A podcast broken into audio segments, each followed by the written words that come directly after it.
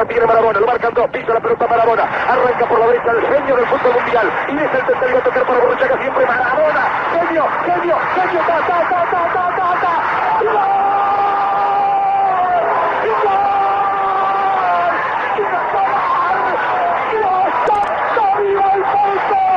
¿De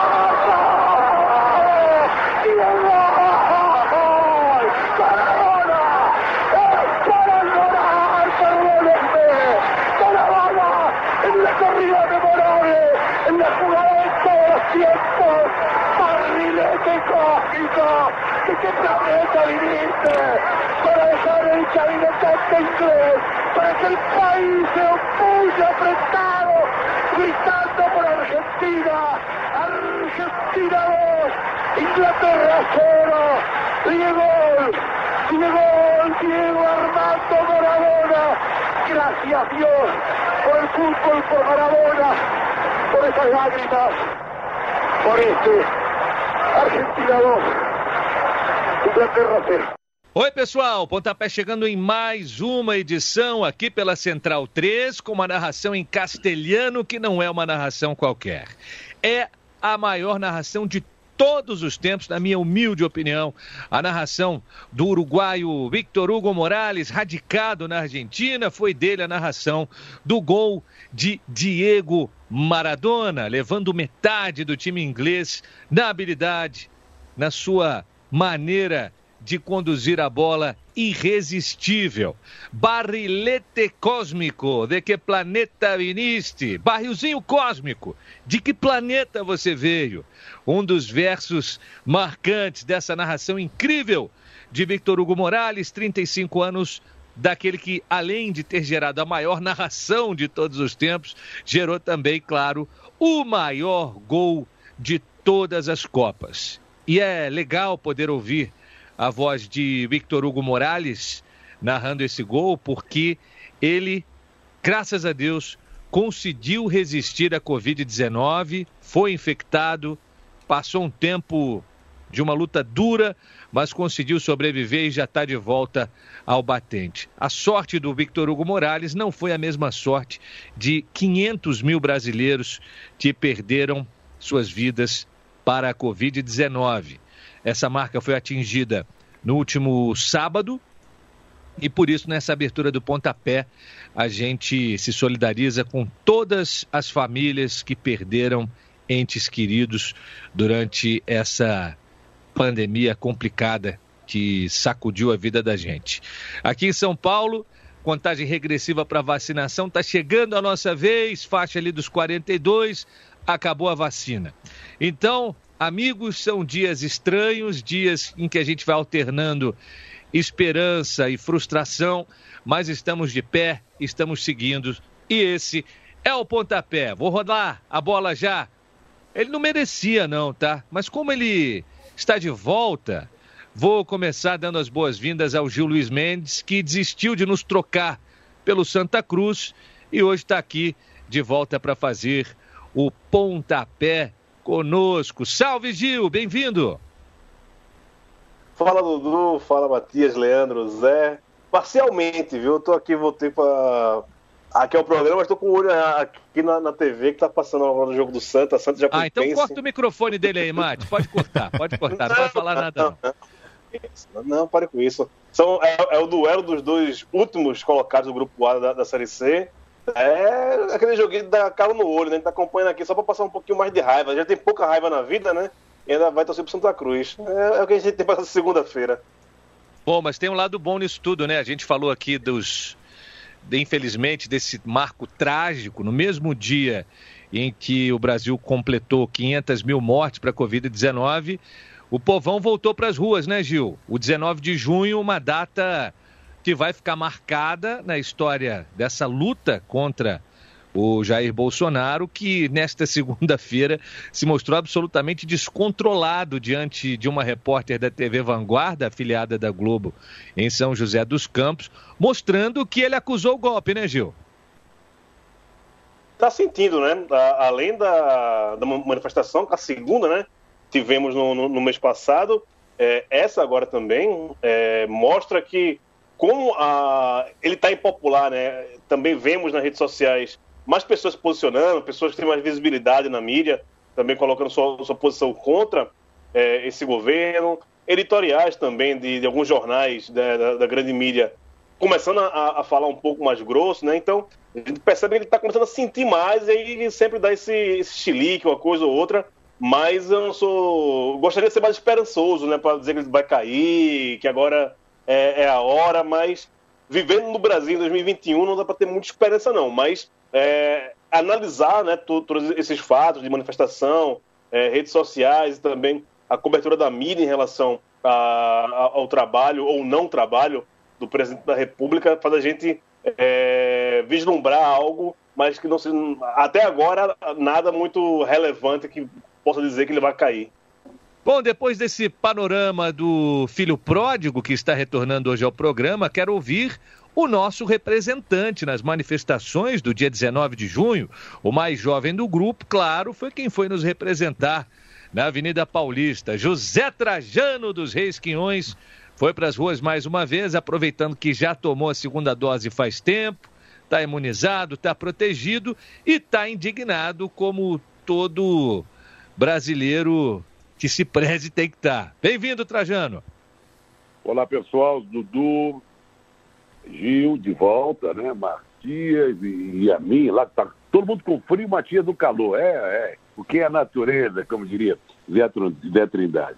Não, fui e irei de novo, quantas vezes tiver, porque contra esse governo genocida, tudo que vem acontecido, acontecendo, eu resolvi me manifestar, assim como milhares e milhares de pessoas se manifestaram nesse sábado, é muito mais gente. Eu fui na Paulista, evidentemente, mas pelas imagens que eu vi dos outros estados, até fora do Brasil, tinha muito mais gente dessa vez que da, da outra vez.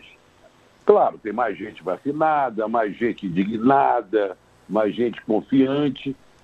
Como fui, evidentemente, com, com máscara, fui com a Rosana, que já tomou a primeira dose, eu tomei duas, e a gente ficou um pouco mais protegido. Encontrei com o pessoal, que até saiu um artigo na Folha, dizendo que eu comecei isso tudo, efetivei. Não, não foi bem assim. Eu uma vez botei no Twitter lá, porque não. Tá, tinha um grupo da geração 68, todos de camiseta e tal, faixa, e eles, na matéria da Folha, falam que eu, foi um artigo que eu escrevi, um texto que eu escrevi. Não, texto não, é um Twitter que eu escrevi. Bom, é, é, importante que isso tenha acontecido, mas e calou fundo, né? O, o capitão Corona sentiu o desespero dele hoje lá em Guaratinguetá, é, agressividade, subiu o tom. Ele já é uma besta quadrada, um sujeito muito agressivo, é um negócio, é um desespero, mostrou um certo desespero, um sujeito deslocado, muito incomodado, extremamente incomodado com isso que aconteceu. E só quero colocar aqui um detalhe, não sei se vocês prestaram atenção, e eu, eu acredito que tenha respondido à altura. Eu estava lá na manifestação e o Florestan Fernandes estava é, ao vivo na, em algum, alguns sites, 247 e outros, me entrevistou e me deu uma notícia que eu fiquei, não é possível, que um deputado lá do Rio de Janeiro, tal de Jordi, é, tinha feito uma comparação cretinamente né, da, do tamanho da manifestação pelo Brasil afora, principalmente na Paulista, que tinha o mesmo número de, torcedores do América, para minimizar, para sacanear, para ridicularizar a manifestação.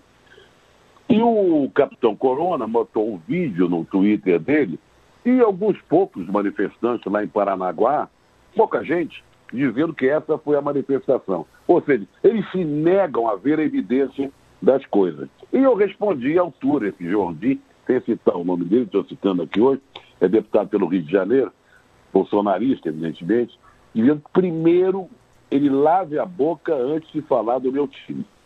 E segundo, não fale o nome do meu time em vão. E botei uma foto, uma imagem da multidão que foi a Paulista, mostrando a ele a reunião dos gatos pingados que ele falou. Esse gato pingado ficou assim meio solto, mas quem é mais antigo como eu, é, pode ter entendido o que, que, que eu quis dizer, que quando o saudoso Enfio era vivo, e eu era editor, inclusive, do Jornal do Esporte, editor-chefe, e ele criou novos é, símbolos ou mascotes dos times cariocas. Dudu pode até me ajudar. O Vasco era o, é o. Como é que era, Dudu? Me ajuda aí. Eu lembro mais é do gato pingado mesmo, que era do América. Não, o gato pingado do América. O Urubu era o Flamengo, o Pô de Souza eu acho que era o Botafogo, o não, Cri Cri era o Fluminense, substituindo o, o, o era o Urubu, o, Almirante, o Bacalhau, o, Papai, o Popó, Bacalhau o Cri, -cri e o Gato Pingado. É, é, substituindo o Almirante, o Popeye, essas coisas todas. E o América era Gato Pingado. Gato Pingado quer dizer um grupo de pequeno de pessoas. Foi muito importante que isso tenha acontecido e a consequência está acontecendo agora. Quer dizer, atingiu em cheio, o Capitão Corona mostra um total desespero, a coisa tocou fundo. E o que ele fez foi de uma agressividade, inclusive, depois eu gostaria de ouvir o Yami sobre isso. Ele sempre ataca as mulheres, jornalistas mulheres. Ele tem, um, ele tem um, um, um, foco dele, todas as vezes que ele agride jornalista, são jornalistas mulheres. Ou, ou homossexuais, né? Que, que ele é. tam, também é, já, é. já, já disparou contra jornalistas que ele assume que, que são gays, né? Exatamente. E, só para concluir essa minha primeira intervenção, é, soube, me mandaram, não, não ouvi, não vi, que um cretino do Augusto Nunes, como é que pode ser um jornalista até importante, dirigiu revistas importantes, teve um, teve um nome até, era, era um bom jornalista, e se envolveu de tal, tal forma no bolsonarismo, consta até que leva grana do bolsonarismo para defender o capitão Corona em tudo que ele faz.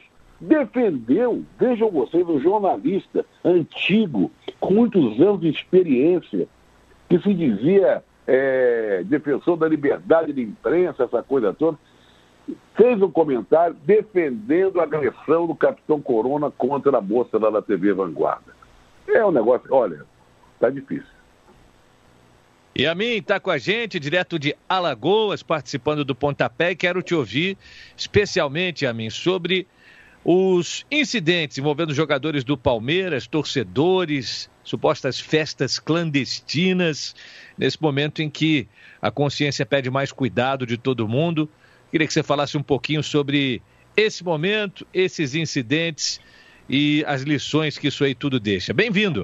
Salve, Dudu, salve Zé, Gil, Matias, todo mundo que nos ouve. É... Zé me, me, me, sugeriu um comentário, acho que o Matias falou, complementou bem, sobre essa coisa do Bolsonaro ter uma predileção é, por atacar e por ser grosseiro com as fatias da sociedade que ele julga frágeis, né? Os gays, as mulheres, as minorias em geral. É, eu não sou psicólogo nem psiquiatra, mas não é difícil entender que tem um fundo uh, freudiano nisso, né? É, é um espelho. Ele tenta atacar as fragilidades, uh, porque a fragilidade própria dele uh, já é suficientemente dura de, de lidar. Ele não né, a gente, esse programa aqui passa sempre pelo futebol. Vocês já repararam que ele vestiu mais de 70 camisas nesses, nesses tempo todo, camisas de times de futebol diferentes, e nunca vestiu a camisa do São Paulo? Por quê? Porque é, ele se preocupa com isso. Né? A camisa do São Paulo, para ele, é a camisa do time dos Bambis. Né? Então, ele não põe. Então, é, é, é cada vez que ele é agressivo com uma mulher, a gente entende mais uh, o quão frágil ele é quando se olha no espelho. Quanto à questão do que você me, me coloca, Dudu, questão da festa clandestina, aconteceu com o Patrick de Paula hoje, eu acho que está tudo errado, ou quase tudo errado. Semana passada, em outro programa aqui, que eu apresento, o Trivela, eu falei sobre o Lucas Lima, que também foi encontrado saindo numa festa clandestina, e eu usei a seguinte expressão: Lucas Lima, quer que eu chame isso de que nome? Né? Que nome você quer que eu dê para isso? porque é, não nos esqueçamos, não tiramos da frente. É uma semana das mais tristes da história do Palmeiras. É, não se compara, por exemplo, ao que o Flamengo viveu, três, acho que quase três anos atrás, né? dois anos e tanto atrás, com a, a tragédia do Ninho, onde morreram dez meninos. Mas o Palmeiras perdeu dois funcionários por Covid no, no, no fim de semana anterior a isso tudo que está acontecendo. É muito triste, é muito sério. e justo nessa semana, coincidir numa semana em que o clube perde dois funcionários, você vê os jogadores mais bem remunerados, mais promissores, mais valiosos do clube, tendo esse tipo de, de gesto, esse tipo de, de, de, de, ação, eu não sei que nome dá que seja não insultuoso, né, Lucas Lima? né, Patrick de Paulo? Eu acho muito triste. É, a gente sabe que tinha mais, tem mais em tudo que é time grande. Esses jogadores que ganham grandes salários, eles participam sim, não todos, mas certamente alguns em todos os times. Essa é a percepção que eu tenho. Eu me recordo, Dudu, que um tempo atrás, mais ou menos um ano atrás, eu me incomodei, falei aqui que eu me incomodava quando o Vanderlei Luxemburgo, sempre que elogiava o Patrick de Paulo, usava a expressão ele veio da favela. Ah, ele veio da favela, está acostumado com pressão.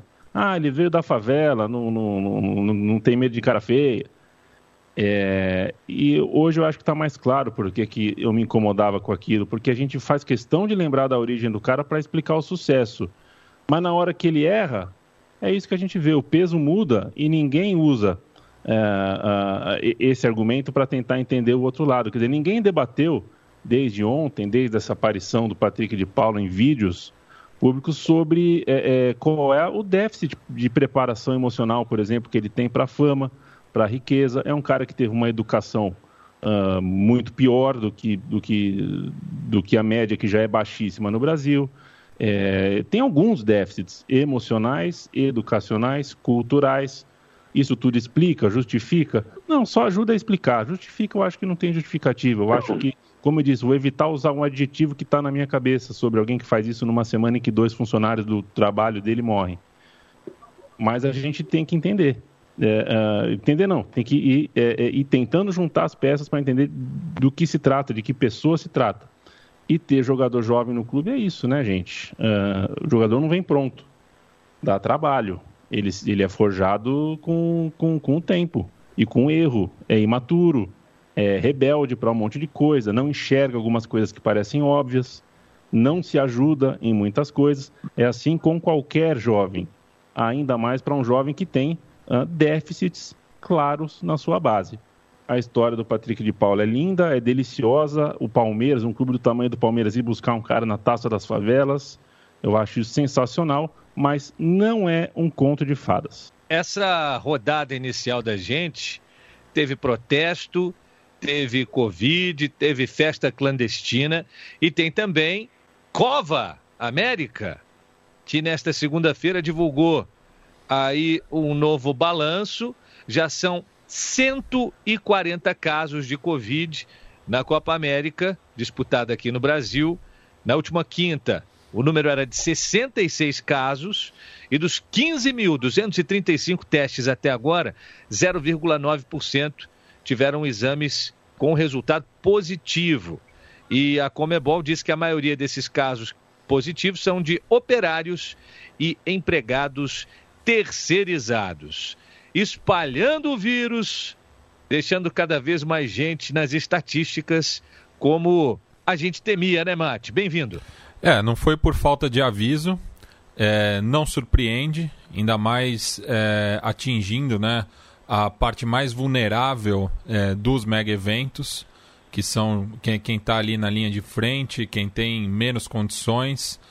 Enfim, também tivemos jogadores afetados, membros da, das comissões técnicas, o que também não é nenhum espanto mas é, era óbvio que isso ia acontecer, né? E garanto que a Comembol deve se justificar dizendo que estão sendo seguidos todos o, o, o, os protocolos, enfim, e que são falhos, como a gente observou nas competições é, nacionais ou mesmo na, nas continentais entre clubes aqui é, no, na América do Sul, né? E cabe lembrar né, que o, o, futebol de seleções aqui no nosso subcontinente ficou quase um ano sem atividade e a gente não, não sentiu falta nenhuma, né? E mais uma vez a crítica em relação a essa Copa América é justamente é, pela maneira como ela chegou ao Brasil, é, sem se preocupar com, com o impacto negativo que ela vai ter, pensando que ela não estava planejada para acontecer aqui e os dois países que iriam organizá-la é, abriram mão justamente por questões políticas e de saúde. E o Brasil passou por cima disso tudo e está querendo fazer essa competição na marra e tá aí o resultado, né?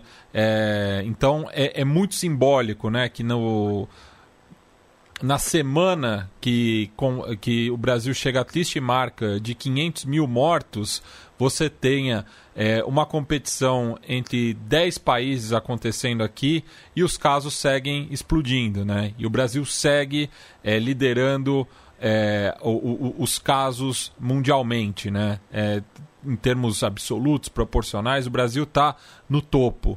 Então é, é, dessa forma que essa competição vai ficar marcada, porque realmente ninguém está dando pelota nenhuma para o que está acontecendo dentro de campo. É, é, é, uma Copa América esvaziada de público e de sentido. O Dudu, eu vou, vou te dar um exemplo aqui rápido. O último jogo do Brasil que aconteceu, eu sequer me lembrei que ele estava acontecendo. Minha mulher me perguntou na quinta-feira: tem futebol hoje? Eu falei para ela: não. Eu lembrei no dia seguinte, quando chegou o jornal aqui na minha porta. Fala, Trajano. Não, primeiro que é um fiasco de audiência, inclusive nas TVs, né? Segundo, o que eu queria dizer é que não temos mais 500 mil mortos. Eu fiz o programa lá da TVT e recebia os números, já são 502 mil pessoas. Já tem 2 mil pessoas a mais, né? Que morreram por causa da Covid. E voltando ao início do nosso programa, a abertura que você fez, eu tive o privilégio de fazer um programa lá na Argentina com Vitor Hugo Morales e o Perfumo, né? E me lembro muito bem desse dia, foi muito emocionante para mim. Hablemos de futebol, não era? Era, hablemos de... Aliás, não era, era o Perfumo, Vitor Hugo Morales e tinha... Uh, não, eram os dois desse dia. Eram os dois desse dia. O Mariscal. E, e, a gente abriu né, com o gol do Maradona, que está completando nessa terça-feira é, 35 anos. Mas na segunda-feira, dia 21, completou-se é, 27 anos do último gol do Maradona pelos Mundiais, né? Aquele gol que ele faz contra a Grécia, numa tabelinha lá com, com o redondo, enfim. É, uma goleada da, da Argentina, né? Sobre a, a, seleção ali dos Balcãs que estreava em mundiais e aquele foi o último gol marcado pelo Maradona em Copas do Mundo. Inclusive, eu te consta, ele foi correndo em direção a Silvio Lancelotti na hora desse gol para homenagear aquele ídolo que ele conheceu ainda nos tempos de campeonato italiano transmitido pela Band. Mas falando sério agora, Ô, essa Dudu. segunda 21 de junho, Trajano, vou aproveitar que você está no programa. Você viu o milésimo do Pelé, você teve em vários momentos históricos e um deles está fazendo 51 anos, fez nesta última segunda, dia 21 de, de junho, o tricampeonato mundial, Brasil 4, Itália 1, para deixar a galera com inveja de você. Vamos ouvir um trechinho da narração de Jorge Cury, do gol de Carlos Alberto, momento máximo do Brasil na conquista do seu terceiro título mundial de futebol. 41 minutos de luta. E vamos ter a palavra daqui a pouco de Sua Excelência, o senhor presidente da República. Bola entregue na direção de Clodoaldo. Dribla um, dribla dois. É o epílogo de uma festa verde-amarela. Bola para Rivelino. Rivelino para Jair. Correu pela ponta esquerda, fraiu Paquete, passou por ele. Lança a pelota Pelé. Pelé dominou. Carlos Alberto está livre. Correu Carlinhos, atirou. Gol! Gol!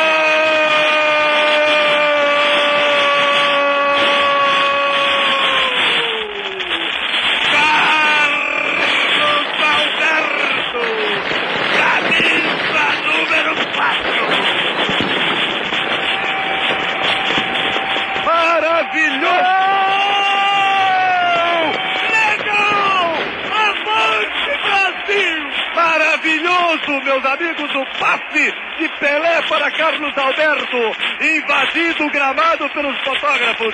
Jogadores brasileiros emocionados com o gol de Carlos Alberto. É o tricampeonato mundial de futebol. Podem comemorar, chorem conosco.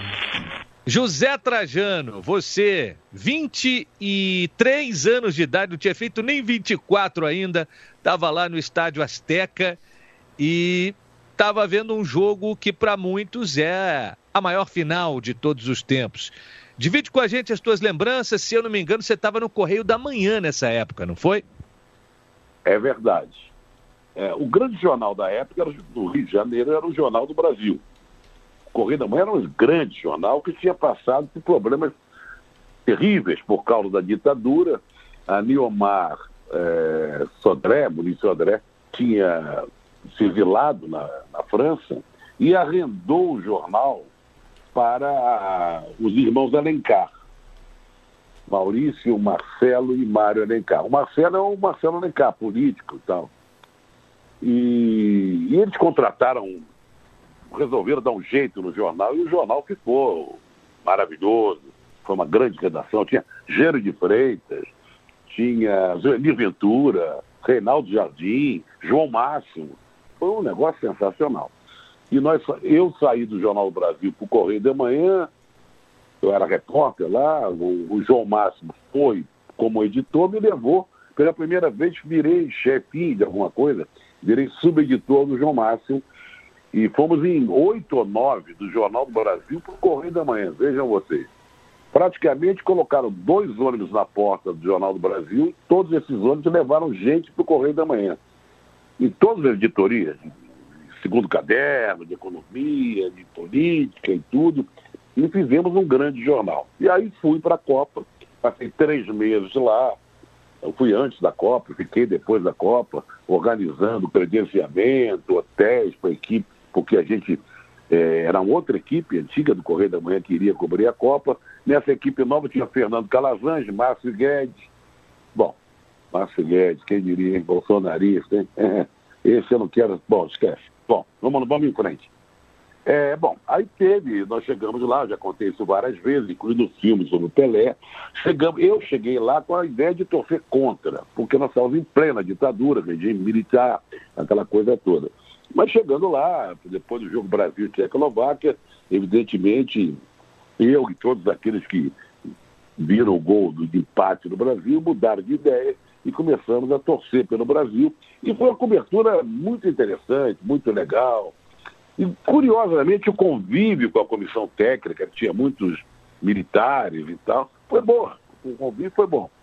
Esse jogo Brasil-Itália foi, de manhã lá, no calor do cão. E fomos para o estádio é, na expectativa que o Brasil fosse ter campeão e a gente tinha uma quase certeza que ia ser um grande jogo do Brasil, confiando no cansaço da Itália, que teve um jogo. A Itália foi para a final porque ele jogo antológico contra a Alemanha. Né? E se deu isso aí. Foi um jogo espetacular, foi as maiores emoções da minha vida. Como jornalista barra torcedor, né? ter tido a chance de estar no estádio Azteca naquele dia, vendo aquela maravilhosa seleção, dão enfiar a raquete na Itália, o público invadindo. E de curioso que eu posso contar assim de bastidor é que quando acabou tudo, é à noite, eh, os jogadores todos foram para um hotel, um complexo do hotel Camino Real, que era um hotel muito chique, muito que tinham várias boates, restaurantes dentro do hotel e tal. Numa dessas boates, é, a gente chamava boate na época, hoje em dia não sei como é que chama, casa noturna e tal, dentro do hotel. É, os jogadores foram comemorar. E estavam lá nessa casa noturna, o Simonal, o Ciara Camargo Mariano, porque tinha muito brasileiro, muitos músicos brasileiros vivendo no México naquela época. Inclusive João Gilberto, que eu entrevistei um pouco antes de começar a Copa. E muita gente foi para lá, os torcedores e tal. Eu cheguei, já eu, eu tinha preocupado com matéria, essas coisas. Cheguei, o pessoal já estava lá dentro da boate, e aquele bafafá no, no, na porta, porque era a porta da boate, mas dentro do hotel. E segurança, entra, não entra e tal, papá. E de repente me aparece o Félix, o papel, o goleiro, e me viu ali no, naquele negócio querendo entrar e tal. E foi muito generoso comigo. Ele saiu um pouco, estendeu a mão, me puxou pela camisa e me jogou lá dentro. Ele gostava de mim, o Félix. E lá eu convivi uma noite sensacional. Não, não tinha, tinha alguns torcedores, um ou outro, mas basicamente eram os próprios jogadores e os jornalistas e os músicos brasileiros que moravam lá. Todo mundo cantou, todo mundo dançou, todo mundo celebrou, todo mundo bebeu. Foi uma noite inesquecível é, de, eu posso contar essa como bastidor, né? Você imagina Cena Camargo tocando, o Simonal cantando, e o pessoal que era do Tamba 4, e, sabe, ora, ora, tudo. E o Brasil tricampeão. Foi uma coisa muito louca, muito louca. E sabe aqueles momentos inesquecíveis da sua vida? Esse é um deles. E não tem como não ser, né? E que sorte a nossa de poder estar aqui ouvindo José Trajano dividir com a gente essas grandes histórias. A gente está gravando no dia 21 de junho, que é aniversário de duas cidades que merecem abraços. Imbituba, Santa Catarina, terra de surf e terra do Lico, grande Antônio Nunes. Lico, campeão do mundo e da Libertadores com o Flamengo em 81. E quero ouvir Gil Luiz Mendes falar sobre Crato, no Ceará, que também está de aniversário nesse 21 de junho. Fala, Gil! Fala, Dudu. Acabou de gol do Santa. Chamei na hora certa. Tá Faz vendo? papel de ponta é... aí, o repórter aqui. Um pro Santa, zero pro Jacuipense. Gil Luiz Mendes, o detalhe do gol contigo, garoto. Não vou fazer isso, não, Dudu. Não vou, desculpa, é. mas não, não, não, vou fazer essa, não. Cara, você falou do Crato. É, inclusive, a gente tem um, um, um, podcast aqui na casa agora, né? Chegou há pouco tempo, que é o Budejo, que é daquela região, né? Juazeiro do Norte, do Cariri, que é toda aquela parte do, do Crato, né? Que é Barbalha, Crato, Juazeiro do Norte, terra também do, do querido Chico Sá, no, nosso amigo, e é um, um, dos locais mais importantes do, do, do, Ceará, né? Aquela região do, do Crato ali, junto com Sobral e Fortaleza, são a, a, as três regiões mais importante do, do estado do Ceará. Terra de, de, muita coisa boa, tanto artisticamente, economicamente. É, o Crato, toda, toda aquela região ali, são e muito importante para o Ceará e para o Nordeste como um todo. Ah, corta o microfone dele. Ele não estava nem prestando atenção na pergunta. respondeu de qualquer jeito. Está só comemorando não. o gol do Santa. Está se rasgando todo não. lá. Inclusive, ele tem uma camisa que inclusive eu fiquei com inveja. Deus não anda na Série C, uma camisa customizada do Baião de dois e ele tá estrela. Fiquei sabendo também, não. vi que ele tá, eu não sei se ele já lançou ou se ele vai lançar um podcast novo, mas eu estou sentindo que Gil Luiz Mendes está nos abandonando, viu, Yamin? É, eu fico pensando se o Santa Cruz avançar, né, para as próximas fases é, eventualmente subir de divisão, porque Santa Cruz é muito inconstante, né? Sobe muito, cai muito. É, e a estabilidade do Santa Cruz é a estabilidade do nosso companheiro. Então, fico muito preocupado com, com o futuro do Santinho. Doça pela melhor do Santa Cruz que ele para, ele para de jogar de segunda-feira. Fala, Zé. Dudu, Vamos, vamos fazer um merchandising aqui, vamos fazer uma divulgação dos podcasts da casa que todo mundo é envolvido, não é? O Bora. Matias no xadrez verbal, o Yami agora tem um monolito, não é isso? O monolito. Programa de é, entrevista é, tá que eu tô tocando. Quarto ou quinto já, né, Yami? Nós estamos na sexta edição. Essa semana sai a sétima. Sexta edição. E o xadrez verbal já tem 250 anos, né? né é, tá, tá quase no 260, né? Sem falar o, o, o, especial coronavírus, né? Que também já está aí com dezenas de, de edições, junto com o Atila né? Yamarino. E daí tem os subprodutos também, né? O Fronteiras Invisíveis do Futebol, que está em suspenso. A gente só vai voltar a gravar com eu e o Felipe imunizados. A a primeira dose é provável que a gente tome em meados de julho, eu e ele, que a gente nasceu no mesmo ano. E o repertório, que é o podcast de entrevistas do, do Xadrez Verbal, que a gente retomou agora em 2021.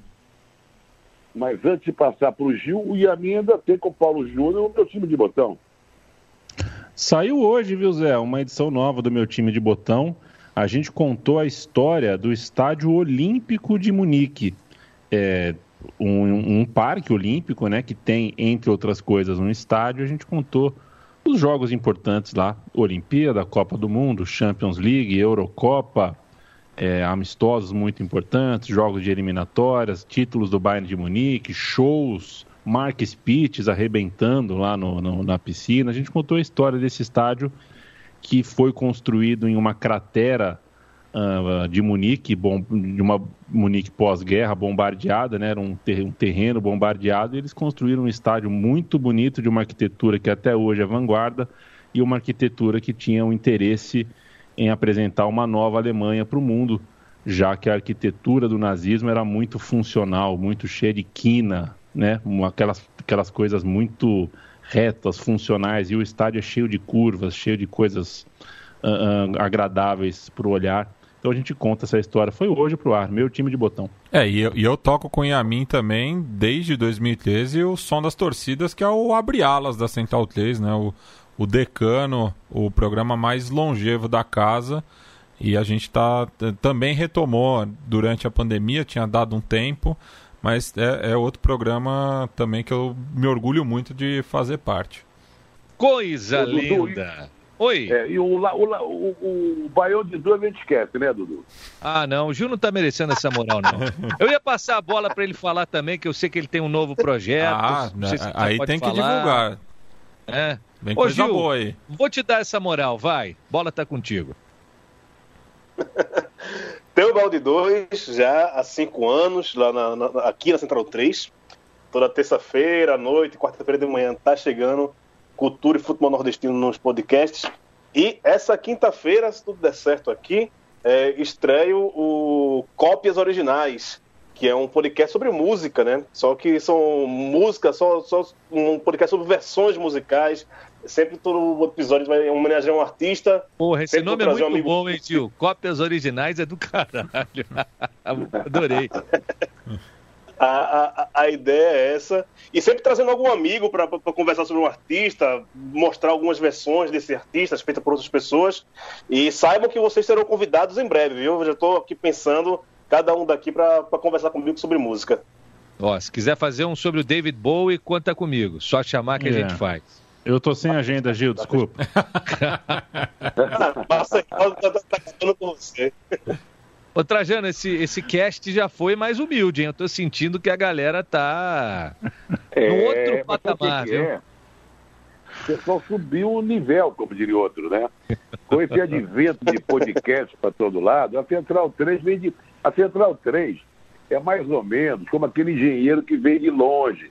Aliás, nós temos que falar dele, porque 17 anos da morte do grande engenheiro Leonel de Moura Brizola. Isso, né? na segunda-feira, dia 21, aquele que deixou muitas viúvas, eu confesso, sou uma delas, acho eu que sou uma delas, também. eu sou uma delas, é, é, eu e você. Mas como ele dizia muito, eu venho de longe, a Central 3 vem de longe também, com esse podcast. Hoje tem muita gente fazendo por aí, né? Com mais condição, com apoio de grandes corporações e tal. Mas a Central 3 é como o Leonel Brizola, vem de longe. Vem de longe. E quem também vem de muito longe é um cara que estaria fazendo aniversário nesta segunda, 21 de junho. Nelson Gonçalves, são 102 anos de nascimento. Vamos ouvir um trechinho de A Volta do Boêmio e depois Matias Pinto vai falar um pouquinho sobre este conterrâneo quase dele, né? Aquele pedacinho do sul que o Mate conhece tão bem. Boêmia aqui me tem de regresso e suplicante te peço a minha nova inscrição. Voltei para rever os amigos que um dia eu deixei a chorar de alegria me acompanha o meu violão. Vai, Mate.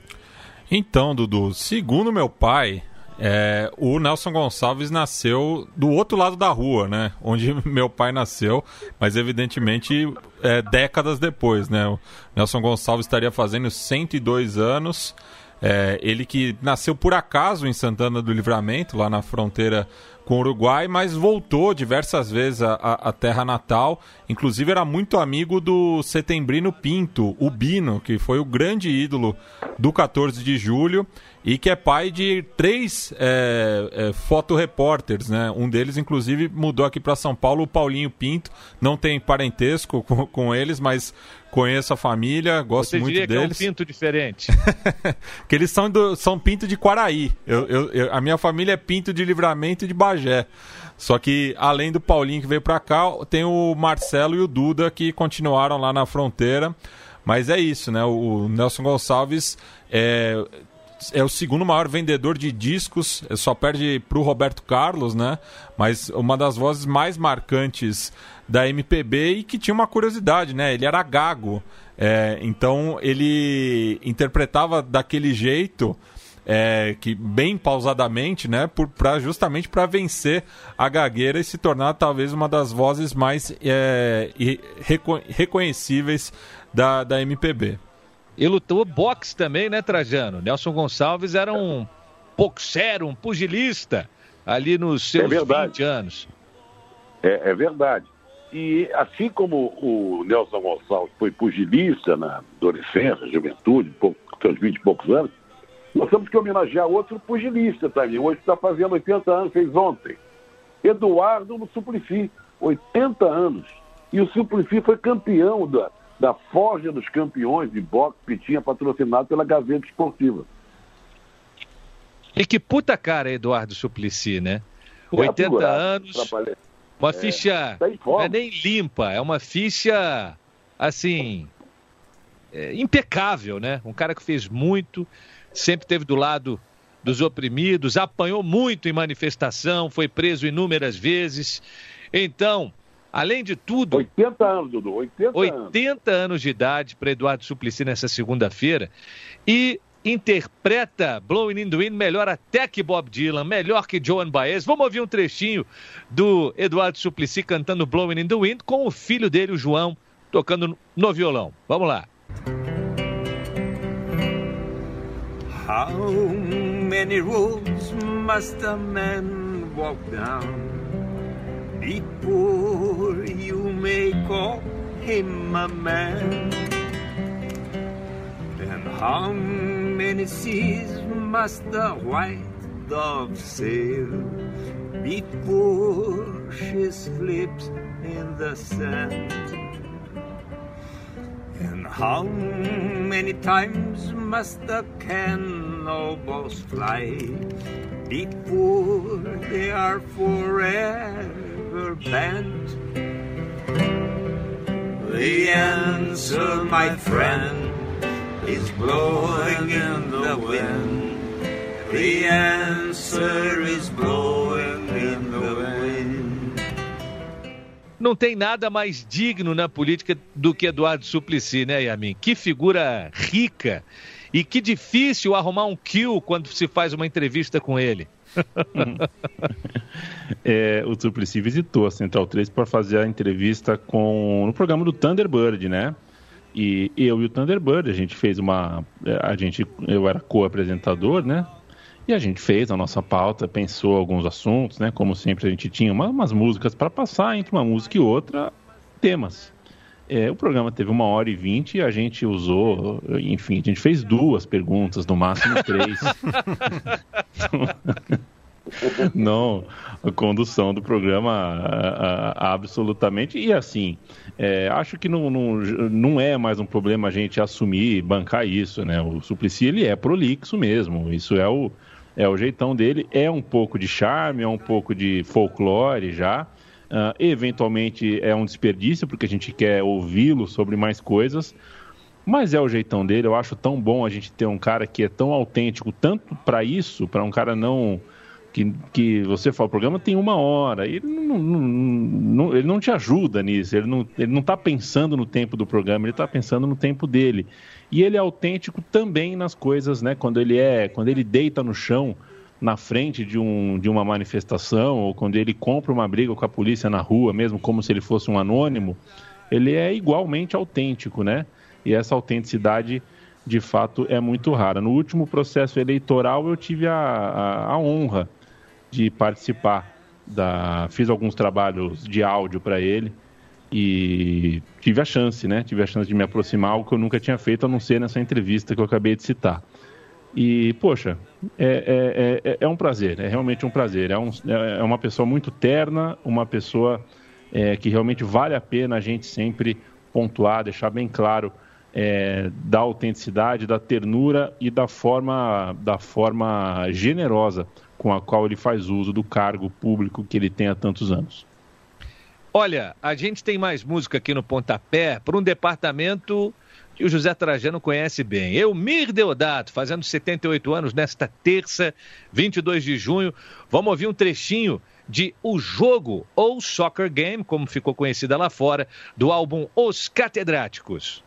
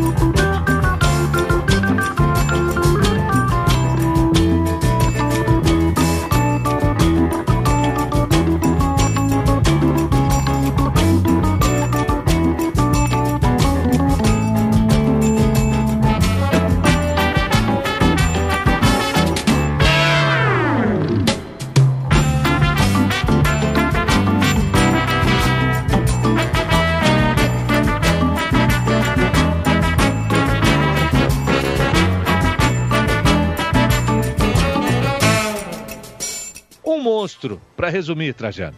É um dos maiores músicos brasileiros, né? O Elmir é que o, ele é pouco conhecido fora do, do, do mundo musical ali, né? O Elmir vem de longe também. O Elmir foi grande arranjador, pianista, de vários grupos, vários cantores brasileiros e tal. Depois se mudou para os Estados Unidos, fez o grupo Os Catedráticos. Eu tenho tudo nos Catedráticos. Conjunto ele gravou uns cinco ou seis LPs maravilhosos, reunindo os melhores músicos da época, e todos muito jovens. O Elmir também era muito jovem, o pessoal na faixa de 20 anos. O Wilson das Neves na bateria, sabe? É, Paulo Moura, olha, sensacional. Aí foi morar nos Estados Unidos, onde mora lá muito tempo, mas há muito tempo mesmo, onde teve uma carreira, ou tem uma carreira de sucesso, é, não tanto hoje em dia, mas porque ele arranjou para todo mundo, com, arranjou para Finata, para Sarah Voga, para os grandes nomes da música americana. E o maior sucesso dele, que explodiu aí, que é o, o filme né, do, do, do Kubrick, né? Odisseia no Espaço, que ele fez... Assim, assim falou Zaratustra, não é? Assim falou Zaratustra, fez uma adaptação e tal. Então, aí o nome dele explodiu ele é um baita arranjador, um baita tecladista, um baita músico que mora há muitos anos fora e esse, essa época dos catedráticos, que é muito anterior a ele morar nos Estados Unidos, é sensacional. É uma das coisas que eu mais ouço na minha vida. Nossa, isso era cama, BG, trilha sonora, de tantos e tantos linha de passe. Tinha o, o Madeira, que era o nosso operador de áudio, ele já ficava com os catedráticos na manga. Tinha também muito Marcos Vale. Cara, era uma trilha mais legal que a outra. Sem falar de Toninho Horta, esse sim estava sempre presente na trilha do pontapé, mó barato. Ô Gil, o ex-jogador e técnico Evaristo de Macedo, que o Trajano viu tantas vezes na juventude dele jogar no Maracanã, está fazendo 88 anos nesta terça. Falam muito dele no Barça, da passagem rápida pelo Real Madrid, mas o Evaristo é rei mesmo no Nordeste, ele dá nome ao CT, ele foi campeão brasileiro e no Santinha também deu suas cacetadas. Foi ou não foi? Sim, uma das melhores fases no 70 do Santa Cruz tem Evaristo Macedo como treinador do, do, do grande Colo do Arruda. Que tá falando antes agora que tinha feito um gol, né, já, já levou dois. já tá perdendo novamente. Tá vendo? Ah, é. É, mas no Bahia, cara, no Bahia ele é, é, como treinador, acho que são seis passagens que, que, que ele teve no, no Bahia. Em cinco ele, décadas ele diferentes. Com... Exato, ele começa como treinador no, no, Bahia ali nos anos 70 ainda, em 70, 71. Ele, é, ele treina no Bahia e a última passagem pelo Bahia é, no, é em 2000, ou seja, em 30 anos ele, ele passa pelo Bahia cinco, seis vezes. E, com, e acho que está até pouco reconhecido no Brasil como jogador, né? Pouca gente viu ele, ele jogar. Pela nossa geração agora é, não viu ele jogar e sabe mais das histórias, né? Do Barcelona é, e de, de, outros times. Acho que o pode falar bem melhor. A gente conhece o, o Evaristo, treinador, né? Mas jogador, acho que o, o Zé pode falar bem melhor do que a gente. Posso falar um pouquinho, que é o seguinte. O Evaristo foi um grande craque do Flamengo na época do tricampeonato no Flamengo, aquele jogo maldito, América e Flamengo, decisão da, do tricampeonato no Flamengo, que era melhor de três, e foram três jogos, 55, mas a decisão foi 56, 1 a 0 gol de Evaristo, depois o América 5 a 1, depois o Flamengo 4 a 1. O Evaristo veio do Madureira para o Flamengo e foi um grande jogador, apesar de baixinho, a torcida antiga do Flamengo, o pessoal da minha idade, sabe que o Evaristo foi fora de série. O pessoal lamentava muito que em 58 ele não, não estava na seleção, porque ele estava no Barcelona. E tem também o Dudu, pode pegar aí, o Matias e a mim, todos vocês que são mais historiadores do que eu, em futebol. Eu não sei se o, o, o recorde ainda é dele. Um jogador que fez mais gols com a camisa da seleção brasileira. Num jogo, jogo só, só, sim. Ele fez num jogo só Acho que foram seis gols. Eu vou conferir aqui que eu já estou ficando meio. meio gagá. Mas ele é recordista, sim. Era um jogo, acho que contra a Colômbia. Cinco gols. Pode ser superou, né? São, foram, foram cinco gols, é, é, é o único. E é ele que, que começou a carreira no, no Madureira, né, Zé? Madureira, pai dele era muito ligado ao Madureira. E tem uma coisa, eu tenho uma coisa a ver com ele. Ele me chamou na casa dele, é, ele foi técnico da seleção brasileira, não sei se vocês lembram, não deu certo, mas 85. foi. 85. Foi muito mal. Muito mal, na Cozena e tal, aquela coisa toda. Mas eu não sei por que, que eu fui parar na casa dele. É, e ele era técnico do América. O primeiro time que ele dirigiu foi o América. E foi bem no América. E como o presidente era o Jurite Coutinho, ele me chamou na casa dele. E fui lá casa gostosa e tal. Ele falou, estou te chamando aqui que eu tenho um, uma notícia para você. Eu vou ser técnico da seleção brasileira. E eu dei essa notícia. Eu devo a ele essa notícia. Evaristo virou técnico. Ele virou técnico com uma comissão, entendeu? Ele, não era, ele era o técnico em cima, mas tinha um grupo junto com ele. Mas ele me deu essa informação e eu passei adiante e dei o pulo. Foi em 50, foi em 57, Trajano, Brasil 9, Colômbia 0, 5 gols do Evaristo de Macedo, até hoje, único jogador da seleção brasileira a balançar as redes cinco vezes no mesmo jogo. E se você é... for ao Museu do Barcelona, tá lá o Evaristo com destaque. Já vi, já vi a camisa dele lá. E, inclusive, mesmo o Roberto Dinamite, que não foi tão bem lá, ele usou uma camisa na época, aquela amarela, com, uma com duas faixas diagonais, né, em, em azul e grená. E estava lá o, o, crédito da camisa, né, a ficha da camisa, Roberto Dinamita, que em espanhol é dinamita, né, Mate? Exato. Tava lá, Roberto Dinamita. Achei curioso, achei diferente.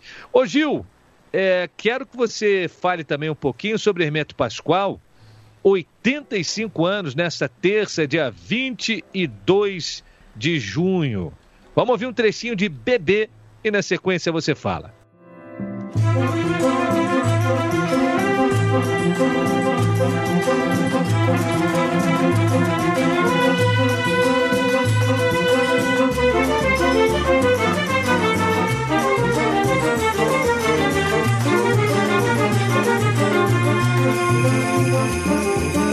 Música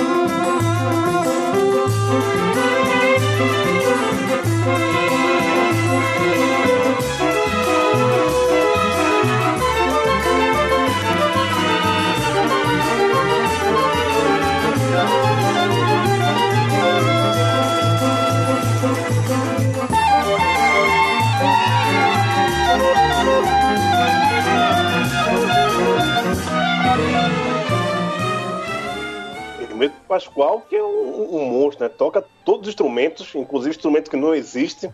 Acho que eu, eu já contei aqui no dia que eu, eu toca vi barba, mimo, né? mostra... É, não, ele toca água, né? Eu lembro que uma vez num.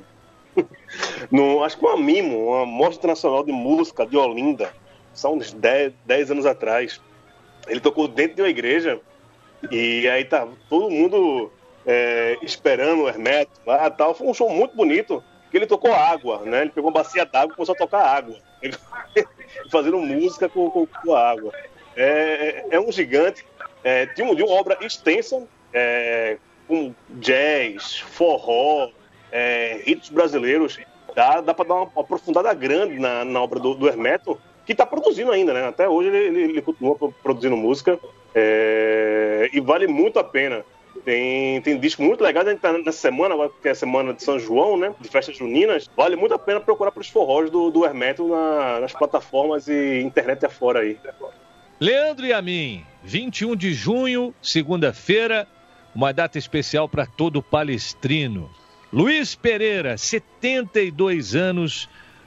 Você não teve o privilégio de vê-lo em campo, mas Não. já leu tanto sobre, já viu tantos vídeos antigos, que é como se fosse alguém da família, né, Yamin?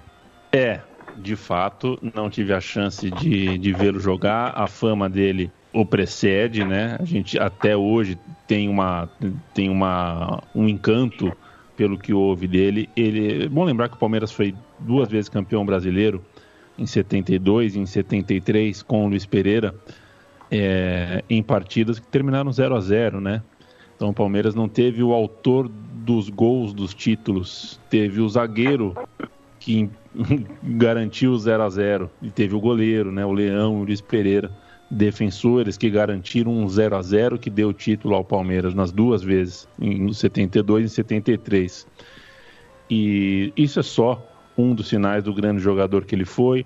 Talvez para o futebol brasileiro a Copa de 74 tenha sido um pouco cruel com ele, pela forma como a gente nas derrotas gosta de marcar algumas pessoas e a forma como ele se destemperou na partida, como ele uma partida que foi muito violenta e ele saiu um pouco da característica que ele tinha naquele jogo, acabou cometendo excessos, perdeu a cabeça com a torcida, foi expulso, inclusive é, isso pode ter custado para ele, inclusive, um futuro na seleção. Na Copa de 78, que era a última que ele tinha real chance participar, ele já estava num momento que já não era o melhor dele na Espanha. Ele tinha passado alguns anos bons na Espanha, mas em 78 ele estava até sendo questionado sobre o peso dele. É, mas a carreira dele, que foi longe, hein? voltou para o Brasil, jogou no São Bento, jogou na Portuguesa, gostou da bola, não jogou só na época do filé, não. É, mas teve uma carreira realmente muito grande. E da minha infância, Dudu, eu me recordo com muito carinho da última vez que encontrei, a última vez que eu tive a chance de ver um jogo com meu avô, que era, inclusive foi o jogo que o Brasil saiu das Olimpíadas de 2000, Brasil e Camarões. É, na véspera daquele jogo, teve o famoso jantar dos veteranos que o Palmeiras tinha todo ano. E o meu vô, algumas vezes, entrou. Eu não lembro exatamente, ele nunca me contou. E depois eu fiquei sabendo, depois da morte dele, que aquilo era uma coisa que ele conseguia meio com um amigo em comum. Ele ia meio que de penetra, mas ele tinha muito orgulho. E, e ele tinha muito orgulho daquilo e um orgulho que ele nunca contou para as pessoas. Ele, ele contava para a gente que ele era é, convidado do Palmeiras e ele nunca foi. Ele conseguia com algum contato lá que ele nunca contou pra gente. E naquela noite ele foi barrado na porta do clube comigo. E eu me recordo dele muito, muito sentido com aquilo, muito envergonhado de ter sido barrado. Ele não conseguiu entrar. E só que o Luiz Pereira passou e deu oi para ele. E eu nunca me esqueci disso. E no dia seguinte foi a última vez que eu tive a chance de ver um jogo com ele. Então, é, aquele tchau do Luiz Pereira para mim valeu mais do que como torcedor qualquer uh, título que ele tenha vencido com o Palmeiras. Que história linda, que história linda. É. Eu vi o Luizão Chevrolet, Trajano, jogando na seleção de Masters do Luciano do Vale. E, cara, mesmo Coroa era de uma técnica, de uma categoria para sair jogando. Impressionante, né? Um craque, craque, craque, craque. Não, primeiro ele chegou como Luiz Chevrolet, né? É, e curioso que ele tinha uma categoria, uma saída, sabia trabalhar bem a bola, marcava muito bem, é um jogador fora de série. Mas assim como o Garrincha, o Luiz Pereira não era para ter dado certo. Porque ele tinha um, os pés bem para dentro, né, Yamin? É, se você encontrasse, é, se você fizesse uma peneira com ele, você ia olhar torto para ele, né? Ah, não, é, você pode dispensar, não dá certo não. Não precisa nem treinar que você não, não, não vai dar certo. Os pés eram para dentro. É um jogador muito elegante. E outra coisa, eu fui algum tempo atrás, quando a gente podia viajar, para Madrid. Peguei um táxi, comecei a puxar assunto lá com o motorista e tal falando dos jogadores brasileiros que jogaram. Ele era torcedor do Atlético de Madrid. Jogadores jogaram no Atlético de Madrid, que para ele foram importantes. Olha, ele citou o Luiz Pereira logo de cara. E o Luiz Pereira, se não me engano, não sei se hoje, trabalhava, ele trabalhava até pouco tempo no, no Atlético de Madrid, como olheiro, alguma coisa assim, não sei. Mas o jogador que marcou muito, foi um dos maiores zagueiros da história do futebol brasileiro. Ô, ô Zé, e por falar em Madrid, é, ontem tivemos uma boa notícia, né? O Raio Valecano voltou à primeira divisão depois de vencer Olha... a partida de volta do playoff por 2 a 0 Perdeu a ida por 2 a 1 em Vallecas, mas ganhou a volta por 2 a 0 em Girona e eliminou o, o time do, do City Group, né? O, o, o Girona tem uma parceria com o grupo lá de Abu Dhabi. É, e acabou sendo eliminado pelo Raito. Então, uma boa notícia aí para os simpatizantes dessa equipe muito simpática ali do subúrbio madrilenho. Uma boa notícia que ele deu, porque eu vi o primeiro jogo até eu fiquei muito triste. E falei, meu Deus, que coisa, não vai dar. E ganhou a volta. Sensacional. Fui lá no estádio, fiz uma materinha lá, sou torcedor no Raio Valecano Parabéns, que legal. Boa notícia que ele deu. Meus amigos, pontapé está entrando na reta final. Antes, vamos ouvir um pouquinho do Dalto. Afinal de contas, 72 anos, vamos ouvir Pessoa e depois o Trajano vai marcar aí mais um torcedor do América nesse veículo que é muito mais do que uma Kombi, viu, seu deputado Lambão que falou do América. Vamos ouvir o Dalto. Olhar você. E não saber que você é a pessoa mais linda do mundo. E eu queria alguém bem no fundo do coração. 72 anos, Trajano. Niteroiense, é isso? É, eu, eu, encontrava o Dalto de vez em quando, faz tempo, né, que eu não vou de arquibancada, faz tempo que não tenho o velho Maracanã, mas encontrei com ele algumas vezes é, na arquibancada, torcedor do América, fanático, Dalto. Fez muito sucesso nos anos, acho que 80, né, Dudu? É... Fim de 70, começo de 80. Fim de 70, começo de 80, grande Dalto. Eu, eu, eu, eu um cara muito simpático, grandalheiro, grande, sempre imenso, assim, muito legal. E esse cretino que ele não sabe, esse cara que falou do América, talvez, talvez, é uma afirmação bem forte que eu vou dizer, talvez o América tenha como torcedor, você vai reunir em torno do América os maiores nomes da música popular brasileira.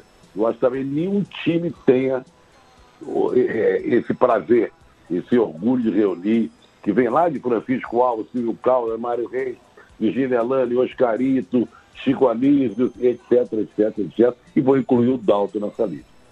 Boa. Vamos para o nosso giro final. Eu vou começar com o Gil Luiz Mendes, que ele está sofrendo minutos finais lá do jogo do Santa Cruz com o Jacuipense. É praga nossa. Vai perder tempo vendo futebol na hora do pontapé, vai levar ferro. Não tem jeito. Valeu, Gil. Até semana que vem. Sua dica final o bom se eu contar com a, com a torcida dos amigos da Cruz permanece onde tá ou vai pra, pra Série D. Mas tudo bem, a amizade é por mesmo, a gente não vai brigar por conta disso não. Valeu Dudu, valeu Zé, Matias, Leandro. É, nesse final de semana eu acabei assistindo o documentário do, do Bussunda, cara, e achei bem legal. É, direção do Cláudio Manuel, que é um amigo de infância do, do Bussunda, e para mim se mostrou o grande documentarista que ele já tinha mostrado ser, né? Com o documentário do Simonal.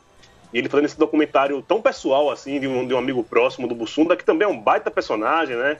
É, de paz comunistas, judeu, e que é um suco de anos 90, né? Pra gente que cresceu nos anos 90, ver é, esse documentário é revisitar e ver que, que 20 e poucos anos, quase 30 anos, como o Brasil mudou, como a gente enxerga algumas coisas de outra forma, como algumas piadas não são mais aceitas, mas a gente tem que colocar é, tudo aquilo que foi falado dentro de um contexto, de um tempo, de uma época. É, é bem interessante. É rapidinho, são quatro episódios. Eu matei na, na tarde do domingo ontem e foi bem legal e recomendo a todos. Meu amigo Bussunda, tá na Globoplay. É isso, um abraço, semana que vem. Valeu, Gil. Eu lembro que na saída da escola a gente comprava a Caceta Popular, que era a revista. Tinha o jornal, que era o Planeta Diário, e a revista era a Caceta Popular. Eu lembro de uma capa que tinha uma chamada para entrevista do Vando que era assim: Meninas, não deem o lombo porque ele cai. Eram coisas que só a Caceta Popular tinha coragem de colocar na capa. Matias Pinto, teu destaque final. Um abraço, querido. Salve Dudu, é, Leandro, Gil, Zé. Eu vou deixar como recomendação lá na Locadora Vermelha saiu a segunda parte da primeira temporada de Lupin, né, que é uma série inspirada no Ladrão de Casaca, sendo protagonizada brilhantemente pelo Omar Sy, é, mais conhecido né, pelos Intocáveis, é um filme também que me tocou bastante, porque foi depois que meu pai teve o, AVC e virou cadeirante que eu assisti esse filme, então é, muitas situações do filme é, eu acabei reconhecendo ali. Então fica essa dica, é uma série que também toca em outros temas, né, da França contemporânea. É, enfim, é, um, recomendo bastante é, a segunda parte da primeira temporada de Lupin. Bela dica, bela dica. Leandro e a mim, o homem que nos emocionou a todos hoje nesse pontapé. Um abraço, querido.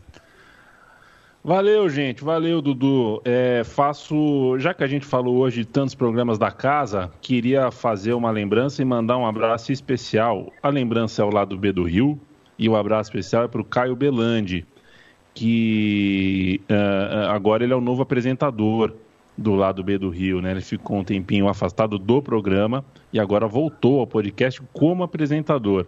E eu desejo toda a sorte, todo, toda, todo prazer, né? Todo prazer para não esquecer nunca de desfrutar, porque é, ficou um pouquinho nervoso, era uma coisa que ele não tava, nunca tinha feito, tal, tal, tal. Pô, Caio Belandi tira de letríssima. E então mando todo um abraço para o lado B do Rio. Indico para quem ainda não ouviu que ouça. São sempre uh, conversas uh, muito bacanas. Sobre um destaque, não é nenhum destaque, uma observação final que eu faço, Dudu, já que hoje no começo do programa você me convidou a falar sobre o tema Patrick de Paula, noite, balada, tudo mais. Só fazer uma lembrança, porque a gente tem aí, inclusive esse caso Lázaro aí que está acontecendo, a gente está vivendo com essa coisa maluca aí, né? É, justiçamento em grupo é uma coisa muito perigosa que a gente tem que sempre tomar cuidado na hora de legitimar. Né? É um sintoma da vida que a gente está levando no Brasil. As pessoas tentando fazer justiça com as próprias mãos, com as próprias mãos, em grupos, sendo agressiva com outras que às vezes estão com pessoas que às vezes estão sozinhas, indefesas e tudo mais, são pegas de surpresa. Isso é muito perigoso. Se a gente deixa passar uma, duas, três vezes, a gente pode se surpreender com uma coisa que vire uma monstruosidade lá na frente. Então, Uh, sempre cuidado com isso. Beijo. Valeu. Trajano, a gente aproveita também para mandar um, abraço bem apertado para o companheiro Rob Porto, perdeu a mãe dele aos 78 anos de idade. É sempre muito duro, né? Perder alguém que conviveu, no caso do Rob, durante 56 anos com ele, deu a vida a ele e era alguém extremamente legal que você inclusive conheceu, né, Trajano? Sim, filho do querido Luiz Roberto Porto, se separou da mãe do, do Robin faz muitos anos. o Robin é um profissional sério, morou muitos anos nos Estados Unidos, trabalhando na ESPN, gosto muito dele, lamento muito do que de longe, um grande, forte abraço para ele. Eu queria dizer para o nosso pessoal, pessoal que nos ouve, se você quer ter oportunidade de saber a atuação de Matias Pinto, Leandro Yamin e Gil Luiz Mendes, não, Leandro Yamin e Matias Pinto como jogadores, Gil Luiz Mendes como técnico de futebol e Dudu Monsanto como jornalista e depois técnico, leio aqueles olhos verdes que está tudo lá. só, só na ficção que eu virei jogador de bola mesmo. que barato. Tá tudo lá. Show! Aqueles olhos verdes, o quarto livro de José Trajano, consagrando muito perna de pau, hein, Gil? Não, essa vai pro lado. Eu vou, vou, colocar no currículo que sou técnico na obra do Zé Trajano. E Amigos, do ó... Santa Cruz, né? Técnico do Santa Cruz, pô. Tá vendo? É, pouca coisa não. Se, se fosse atualmente, muita coisa estaria diferente. Amigos, ó, uma dica importante aqui. Eu recebi é, um kit muito legal de zines do pessoal do Deriva dos Livros Errantes, lá de Todos os Santos, no Rio de Janeiro. São zines muito legais. Um aqui, ó, Barreirinha Futebol e Regatas, os rubro-negros paquetaenses. Ô, Dudu, eu quero saber disso tudo. Manda, manda eles me mandar. Eu quero comprar todos esses, todos os bairros do Rio, não é isso? Olha, vou te passar aqui os títulos, ó. Andaraí dos tempos de Dondon, o fantástico time das jaquetas verdes. Que legal! Quando esperei o dia das luvas de prata. A Uruca, do Arubinha, do Andaraí. Grande Meyer Futebol Clube, os fantasmas azuis do engenho de dentro. Trabalho feito com muito carinho, muito legal. Agradeço aqui. E além dessa dica, esses zines eu sei que lá no Rio eles estão à venda numa dessas, um desses brechós de futebol. Vou ver se eu consigo pegar o nome aqui para compartilhar com vocês. Seca, é o Quintino, Quintino Futebol Clube é o nome. Vou até ver se você tem o um endereço aqui para poder compartilhar com vocês. É um ponto Quintino de venda. É pai do, do Rico, do Edu, por Quintino. É, mas não fica em Quintino, não. Quintino Futebol Clube é só o nome da, da loja, né? Tá. Ah, o endereço mesmo achei aqui. É na rua Siqueira Campos, 143. Copacabana. Copacabana, segundo andar, loja 80. É lá no Shopping das Antiguidades. Eles têm muitas camisas legais de futebol, tem coleção de mini crack que eles vendem lá completa. Oh, tem caixinha, legal. tem caixinha de fósforo da Copa de 58. Eles têm um acervo Quero incrível. Então, deixa essa dica lá no Shopping dos Antiquários para quem é do Rio, lá na Siqueira Campos, a Quintino Futebol Clube. E para encerrar da minha parte, quero dizer o seguinte: eu já tinha lido de Flávio Gomes, Gerd der Trabi, Dois Cigarros, e comecei a ler só agora o primeiro de todos, que é o Boto do Reno. Vai escrever bem assim lá na praia, Flávio Gomes. O Trajano tem uma, né? Ah, vai ser chato assim lá na praia, rapaz.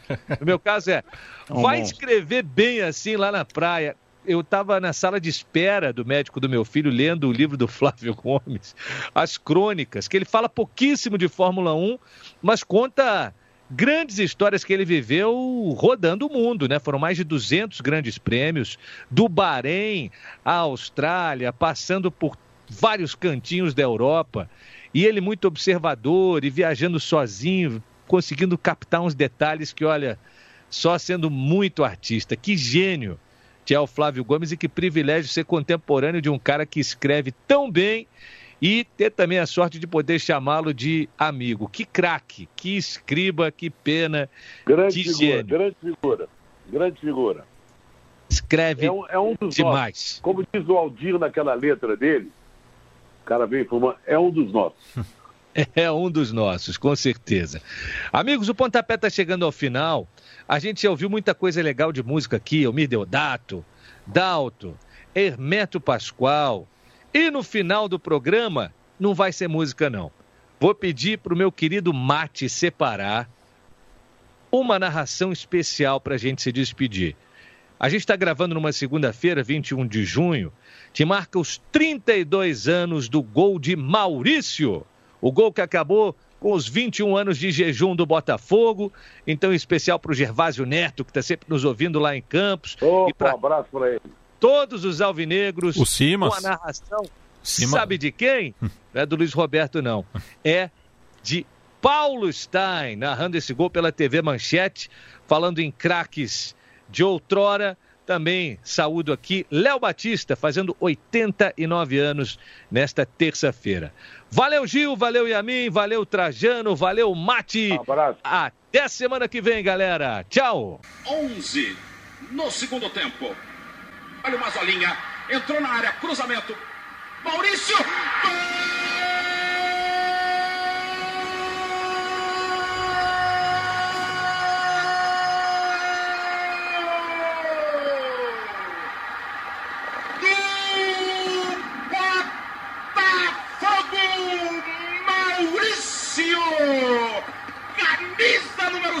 7.